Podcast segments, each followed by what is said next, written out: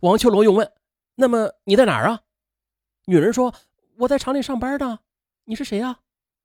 哎，王秋龙彻底懵了，有那么一瞬间呢，他就愣在当场，说不出话来。这时，电话对面的女人有些不耐烦了：“不是，你找我有什么事啊？”王秋龙还算反应快，啊啊，呃，是是是，呃，对，有点事啊，我想当面了解一下，你现在在什么地方上班啊？女人又说了：“我是在维亭街道的一家纺织企业上班。”王秋龙又问清楚地址之后的，便开车直奔这家企业。宋队长和王秋龙都想见见这个奇怪的被害人，他弄清楚这到底是怎么回事啊。二十分钟后，顺利的找到了这家私营企业。宋队长报出了要找女人的名字，门卫就很快的叫出了一位中年女子。这么一看，果然的，与手机照片上的女子一模一样。宋队长与王秋龙都惊出一身冷汗，就开始纳闷起来：这是难道她不是死者啊？有可能，但是这位女子她即便不是被害人吧，但是不能排除她就是凶案的关系人。宋队长是这样认为的：这个女人她不是被害人，那他肯定就是与被害人，或者说是与布包有着密不可分的关系。宋女士住在畅苑小区，其住处与被发现布包的河段相距约是四公里。宋队长就客气而又不容置疑的将女子请上了车，让她到派出所里边去讲讲清楚。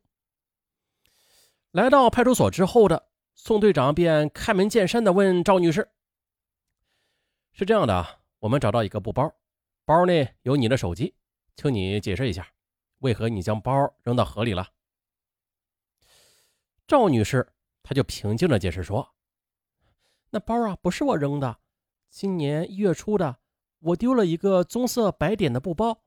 那天晚上是吃完饭之后的，老公骑着电动车带着我去厂里上班，我就将包放在后车架上。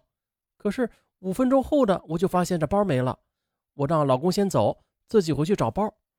走到门口的。”我就见到楼下的一名男邻居站在楼梯口，神色慌张。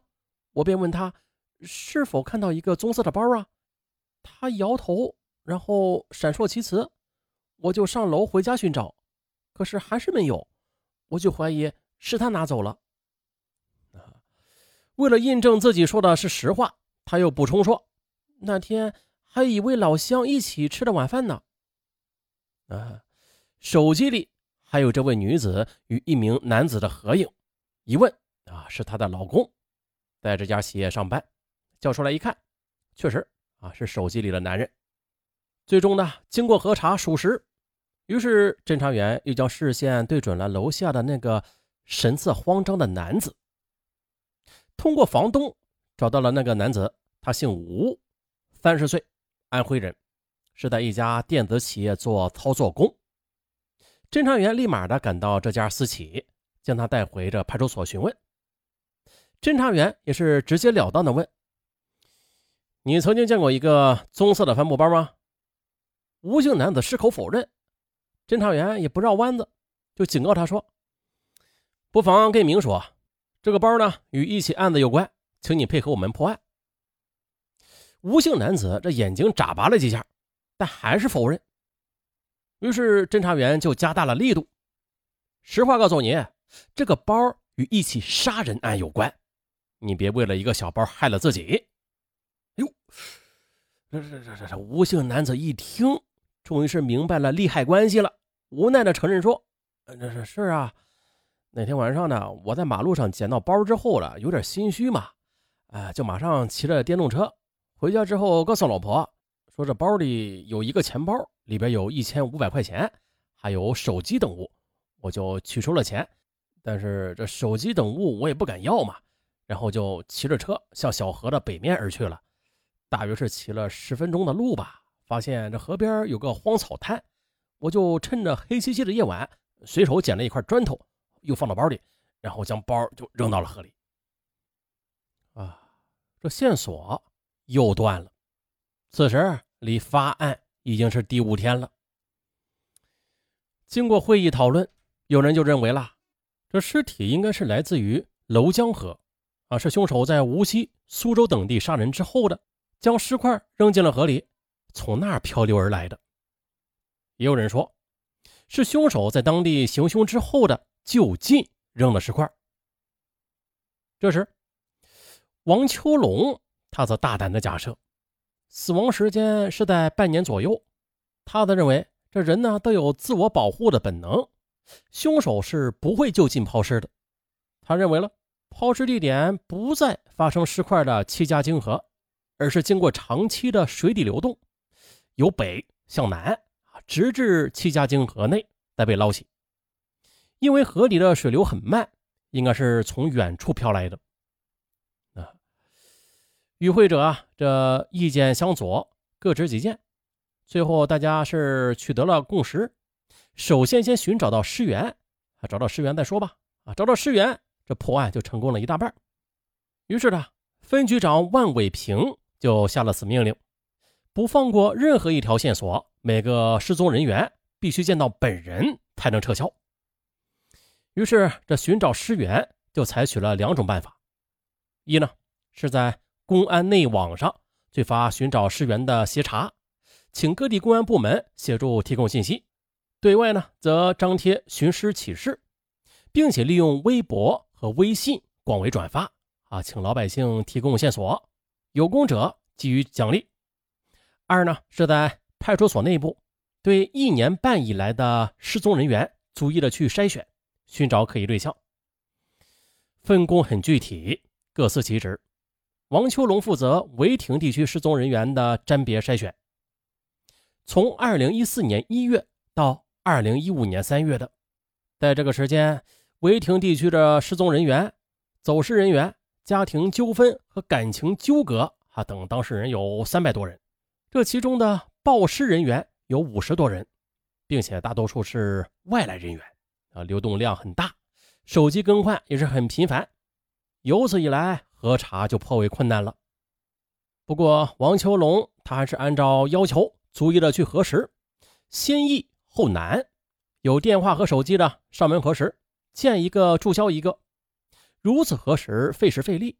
不过王秋龙决定采取重点核实法，根据被害女子的身高来核实。三天之后的，他发现。二零一五年一月初的，有个安徽望江县的胡姓男子前来报案，说其妻叫佘萌萌，一九八五年出生，江西上饶人，这身高是一点六八米，中等偏胖，生过一个男孩。他是二零一四年五月独自来到苏州务工，十一月份突然失联的。身高一点六八米。啊，这与被害人身高高度吻合，又通过这大数据这么一查，就发现了。这大数据大家都知道啥是吧？就发现此人于十一月中旬的就失去了银行、旅馆、交通等等一切的网上痕迹，踪影全无了。由此很可疑。于是民警王秋龙就根据报失者所留的电话找到了胡姓男子。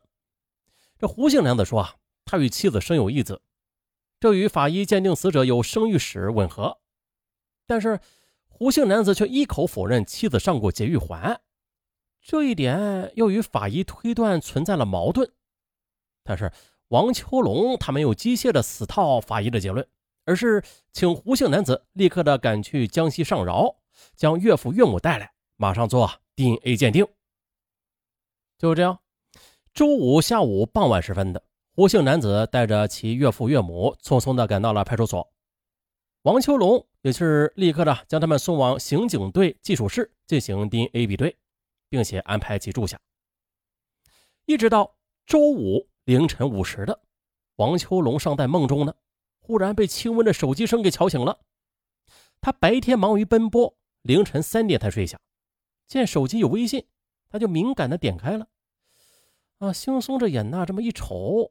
是专案组手机群里的刑警大队教导员发的微信，他在群中艾特了大家，告知大家尸体的 DNA 与江西夫妻对比上了。嘿，太好了！王秋龙一个鲤鱼打挺便翻身起床，嘿，比中了，这下的离破案不远了。哎呦，就像当年范进中举一般兴奋，但是没有发疯啊，而是有种难以言语的激动。这对江西夫妻的女儿就是安徽人鲍师的妻子佘萌萌。呃，本案的结尾处，尚文还是老规矩，跟各位求五星好评啊！这五星好评的入口啊，就是在本专辑序幕上方，第一个是节目二字，然后第二个就是评价了啊！点击一下第二个评价，就可以给尚文打五星了。呃，尚文向大家承诺啊，五星好评不断，尚文节目更新不断。不信呢，您就去打个五星去。好啊，下集再见，拜拜。